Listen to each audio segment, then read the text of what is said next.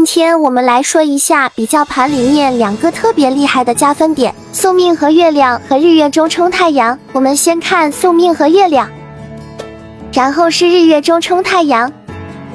宿命会不自觉的被月亮吸引，月亮也会向宿命靠近，很难脱离。